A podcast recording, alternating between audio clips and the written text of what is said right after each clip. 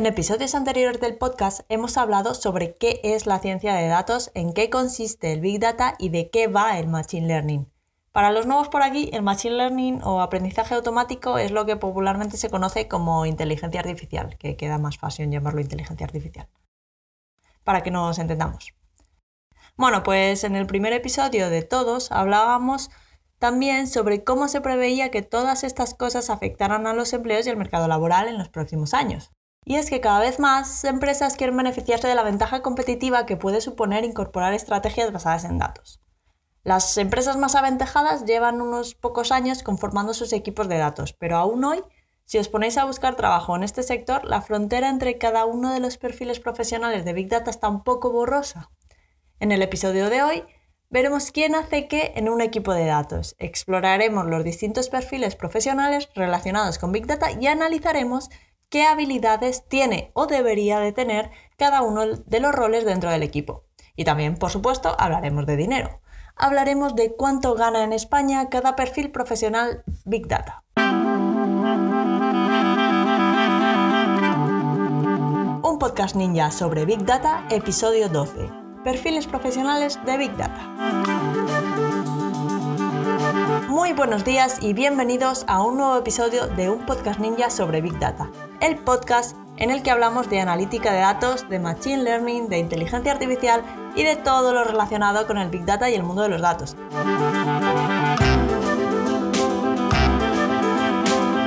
En este podcast hablamos de Big Data de manera normal, alejándonos de las ideas de inteligencia artificial de las películas y tratamos estos temas con los pies en la tierra y con sentido del humor. Además, si os interesa este mundillo y queréis profundizar un poco, podéis ir a datos.ninja y descargar el ebook La guía ninja del Big Data y la inteligencia artificial. Bueno, pues vamos al lío, porque para entender los distintos roles que puede haber en una empresa relacionados con datos hay que comprender dos cosas primero. La primera sería el nivel de madurez que tiene la empresa en cuestión a cómo recolecta los datos, cómo maneja los datos, si es que los utiliza para algo, porque igual todavía pues tiene la idea pero no ha empezado. O, y la segunda es entender cómo se construyen las soluciones basadas en datos para cada caso de uso. A partir de aquí, la empresa publicaría una oferta de trabajo y ahí es cuando, como buenos ninjas de los datos que somos, comenzaría nuestra labor de detectives para averiguar qué es lo que realmente necesitan y si podemos ayudarles en su labor y ser pagados por ello. Porque más allá del título que pueda o no tener una oferta de empleo, hay que fijarse en qué habilidades están buscando. Al final tenemos que tener en cuenta que cada rol no es estanco y perfectamente delimitado. Entonces puede ser que el anuncio esté hablando de analistas de datos, pero en realidad esté buscando a alguien que sabe de Machine Learning o alguien que les monte toda la infraestructura de datos y entonces lo que realmente querían saber es si podían disponer de un ingeniero de datos, vamos, que, está todo un poco, un poco mezclado y entonces en el podcast de hoy vamos a intentar ver dónde empieza y dónde acaba cada, cada rol. Aquí es importante saber que es posible que la misma persona tenga habilidades que corresponden a distintos roles y también tener en cuenta que es muy difícil que un mismo ser humano sea un experto en todo el proceso de construir soluciones basadas en datos. Y voy a intentar empezar a hablar de lo más general a lo más específico. Porque lo más normal, si empezáis a buscar un trabajo en un equipo de datos o en este campo, es que busquéis mm, trabajos de científico de datos o data scientist. Al fin y al cabo, los científicos de datos son los trabajadores más sexys del siglo XXI. Por un lado, todavía no hay muchos científicos de datos en el mercado, ya que las universidades empezaron a ofrecer estos grados hace menos de 10 años y al final los que están hoy en el mercado pues son ingenieros de software o han estudiado informática o ingenieros de algún tipo, de telecomunicaciones o alguna cosa así, pero no han estudiado explícitamente eh, data science. Mm, o sí, pero empiezan a entrar ahora mismo en el mercado. Como digo, es un grado que no lleva muchísimo tiempo en las universidades. Y por otro lado, las empresas son cada vez más conscientes de los beneficios de tener una estrategia basada en datos. Entonces, si unimos las dos cosas, nos encontramos con que los perfiles profesionales de Data Science tienen una tasa de paro muy reducida. Hay poquita oferta en comparación a la, demanda que hay en el mercado. Si nos vamos a Estados Unidos, las empresas que demandan más estos perfiles son empresas muy implicadas con sus soluciones de datos, son empresas grandes y que ya tienen muchos datos, llevan años recogiéndolos, son empresas como Airbnb, como Facebook, como Apple, Google o como Uber. Pero en mi opinión, la parte más chula de trabajar como científico de datos es que puedes trabajar en virtualmente cualquier sector. En Estados Unidos, los sectores más rentables económicamente para ser científico de datos, es decir, los que tienen un sueldo más alto, son el de entretenimiento, por ejemplo, trabajar en Netflix, el de sector de bienes de consumo y también queda muy arriba en el ranking el sector inmobiliario y la industria del fitness. Pero para no deprimirnos, no os voy a hablar de sueldos de científicos de datos en Estados Unidos, porque no tienen nada que ver con los que se pueden encontrar en España.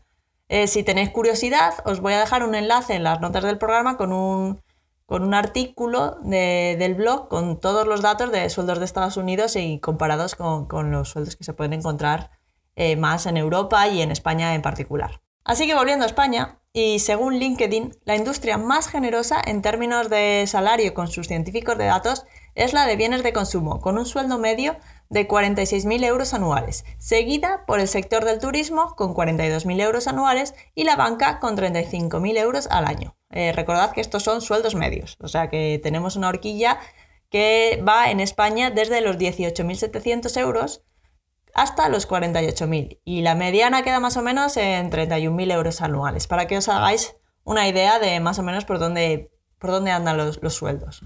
Los perfiles con más experiencia de científicos de datos alcanzan salarios más elevados de hasta 57.000 euros anuales, aunque la mediana, también en estos perfiles más experimentados, se encuentra en los 44.000.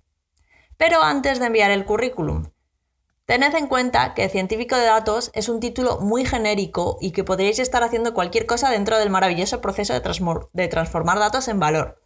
Desde limpieza de datos, eh, visualizaciones, análisis de datos, agregar datos de distintas fuentes, implementar modelos de Machine Learning, definir métricas para resolver el problema que tiene la empresa entre manos e incluso si la empresa que firma la oferta está tomando su primer contacto con el mundo de los datos, podríais estar haciendo hasta labores de ingenieros de datos. O sea que imaginaros. Así que antes de, echar nuestro currículum a la oferta, de enviarlo, Vamos a investigar un poco más a fondo la oferta porque sería una pena llegar a vuestro primer día de trabajo esperando desplegar modelos de Machine Learning de última generación y pasarnos todo el día pues analizando datos. Y en ambos casos estaríamos ejerciendo de científicos de datos. Entonces, si dentro de la ciencia de datos lo que os llama la atención es trabajar directamente con los datos, es decir, entenderlos o explorarlos, Mm, visualizarlos, hacer hipótesis sobre ellos y explicar las conclusiones a la gente encargada de tomar las decisiones, puede que os interese más seguir un camino más dirigido hacia la analítica de datos. Podría ser que la oferta de empleo esté dirigida a científicos de datos, pero que en realidad estuvieran buscando a alguien especializado en el análisis de datos, es decir, que a partir de un conjunto de datos de los que ha estado recolectando la empresa, pues fuera encargado de extraer valor de, esos datos. Entre las responsabilidades de este perfil está el procesar y realizar análisis estadísticos y se espera que sea capaz de encontrar patrones y tendencias en los datos y producir informes de calidad para transmitir estos hallazgos al resto del equipo. Eso sería un científico de datos con más tendencia hacia, hacia la analítica. Entre las habilidades de este perfil están las hojas de cálculo, el Excel, eh, también manejar bases de datos y herramientas de visualización como Tableau o Power BI y también saber algo de Python o de, o de R. Y aquí tenemos que tener en cuenta que hay una frontera muy difusa entre ofertas de empleo de analista de datos y de científico de datos que básicamente buscan un perfil muy similar, pero esto afecta directamente al bolsillo, ya que si la oferta está dirigida a análisis de datos, el sueldo suele ser más bajo y como digo los requisitos pues son muy muy parecidos. Salvo que en los puestos de analista de datos puros eh, mm, el saber de modelos de Machine Learning aparece en la sección de requisitos deseables, pero no es obligatorio. Vamos, que por pedir que no quede. Y ahora que os voy a hablar un poco de los sueldos de los analistas de datos, os vais a dar cuenta de esta pequeña diferencia ya que en España el sueldo de un analista de datos ronda los 26.000 euros anuales, aunque pueden alcanzar los 58.000, eso sí, con, un puestos de, con puestos senior de, mayor experiencia. Y estos sueldos son ligeramente más elevados en el campo de las finanzas y en el sector de, fabricación. Como veis, son un poquito más, más bajos que los científicos de datos que decíamos antes, que tienen un sueldo, a ver que lo busque por aquí, 31.000 euros anuales como, como, mediana. O sea, son como un poquito más, más elevados científico de datos o analista de datos que al fin y al cabo podrían estar haciendo prácticamente lo mismo, transformar datos en valor para el negocio. Y luego, por otro lado, eh, podríamos tener en el otro lado del espectro de roles de científicos de datos a los especialistas de Machine Learning. En este caso se busca a una persona que se encargue del desarrollo de los modelos de inteligencia artificial aplicado eh, a ese negocio en particular. Estos modelos desarrollan soluciones a problemas concretos de la empresa, como por ejemplo podría ser predecir la posibilidad de churn de un determinado cliente o detectar productos defectuosos en una línea de producción. Al fin y al cabo, las posibilidades de aplicación de modelos de aprendizaje automático a cada empresa son infinitas y muy particulares a, cada, empresa. Pero lo que está claro es que el especialista en Machine Learning maneja los algoritmos y los modelos de aprendizaje automático con fluidez. En la mayoría de las ocasiones también se encarga del despliegue en producción y mantenimiento de dicho modelo, porque no vale con tener un conjunto de datos, desarrollar un modelo que tenga una precisión elevada y ya está, lo despliego y me olvido, no, hay que mantenerlo. Y entonces también empiezan a surgir perfiles incluso aún más específicos que se encargan de esta, de esta tarea, especialmente en Estados Unidos los ingenieros de MLOps, que básicamente se podría traducir como operaciones, ingeniero de operaciones de Machine Learning o algo parecido. Bueno, pues los especialistas en Machine Learning, como buenos especialistas dentro del campo de ciencia de datos, tiene un sueldo que se encuentra entre los 23.000 euros anuales y los 55.000, dependiendo de la empresa y de la experiencia de, la persona. El sueldo mediano de un especialista en Machine Learning en España es de 36.000 euros, según LinkedIn y Glassdoor. Así como los perfiles más enfocados en analítica pedían análisis estadístico, visualizaciones y cosas así, estos perfiles de Machine Learning están más enfocados en código y piden buen nivel de programación, generalmente en Python, con experiencia en frameworks de Deep Learning como TensorFlow o PyTorch o técnicas de procesamiento de lenguaje natural, bueno, eso ya depende del caso particular de, la oferta de trabajo. Así que bueno, resumiendo, hasta ahora tenemos eh, científicos de datos que pueden tirar más hacia, hacia el campo de la analítica, de los analistas de datos o más hacia el machine learning y la inteligencia artificial. Pero vamos, científicos de datos al fin y al cabo que parten de, un conjunto de datos en particular y o sacan valor de esos datos o despliegan sobre ellos un modelo de machine learning. Y bueno, pues eso, todos estos perfiles parten de que ya hay datos con los que trabajar. Pero para diseñar e implementar todo este chiringuito de, tener soluciones basadas en datos, es necesario que exista el ingeniero de datos. Y este rol es un rol muy, muy, importante porque es el encargado de recolectar, guardar y mantener la materia prima, que en este caso son los datos, para que luego los analistas y los científicos de datos o los especialistas en Machine Learning puedan hacer su magia. Así que un ingeniero de datos, ¿qué hace realmente? Bueno, pues básicamente son los responsables del desarrollo de la infraestructura de datos necesaria. Realizan todas las transformaciones de los datos desde que son capturados hasta que están listos y disponibles para los científicos de datos. Se encargan de agregar diversas fuentes de datos, de transformar los datos para que sean válidos, porque podría ser que vinieran con errores o que faltaran valores, y para que tengan el formato adecuado para poder ser utilizados. Y después también se encargan del mantenimiento de todo el sistema para que los datos siempre estén disponibles, estén accesibles y estén seguros. Para hacer todo esto, un ingeniero de datos viene con conocimientos de bases de datos relacionales y no relacionales bajo el brazo siempre, y el lenguaje SQL es su lengua materna. Así como los científicos de datos es, es importante que sepan SQL, un ingeniero de datos, vamos, tiene que dominar este lenguaje. Además, suele ser un requisito que conozca y domine las tecnologías distribuidas de Big Data, como Hadoop y Spark y cosas así, y también se desenvuelva bien con los servicios en la nube, con, ya sea con Google Cloud, con, los servicios de la nube de, Amazon o con Azure. En España, este perfil profesional de Big Data está ligeramente más valorado que el de, que el de científico de datos.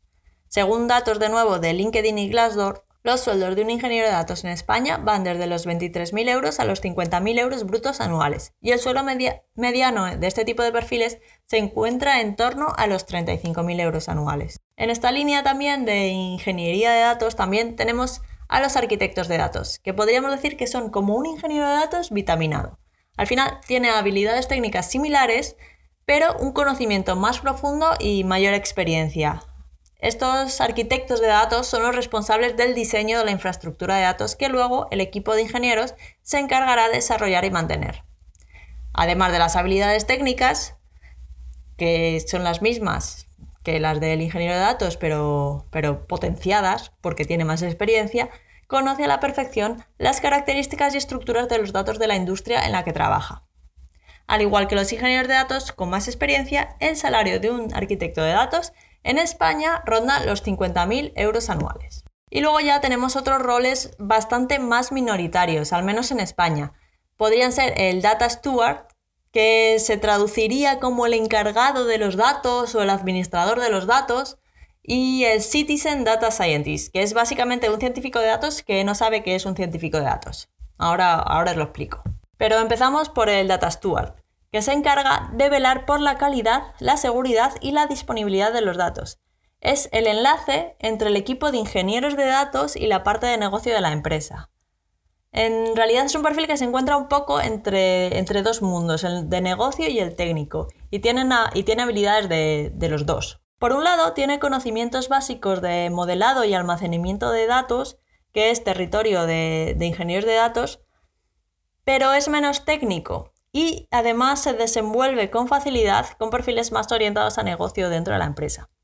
Una habilidad fundamental de, un Data Steward es que es un comunicador nato y colabora con los equipos de distinta naturaleza, tanto técnicos como de negocio, con mucha fluidez. Al fin y al cabo, tenemos que tener en cuenta que los datos en una organización son transversales a toda la empresa y las políticas de coordinación y manejo de los datos son vitales en compañías que utilizan Big Data. Y bueno, ¿Qué hace realmente un Data Steward en la empresa? Pues generalmente se encarga de asegurar la calidad de los datos y del cumplimiento de los estándares tanto de los definidos por la empresa como de los regulatorios en cuanto al gobierno de datos.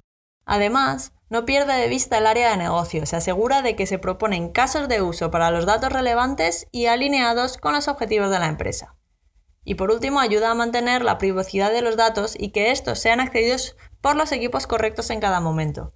Hay información que se corresponde con datos sensibles, privados, corporativos, etc. y que mm, sería malo que cayera en manos inadecuadas. Como decía antes, este perfil aún no es muy común en Europa. Esto no quiere decir que sus funciones no sean necesarias, sino que en realidad son absorbidas por otros miembros del equipo de, de datos.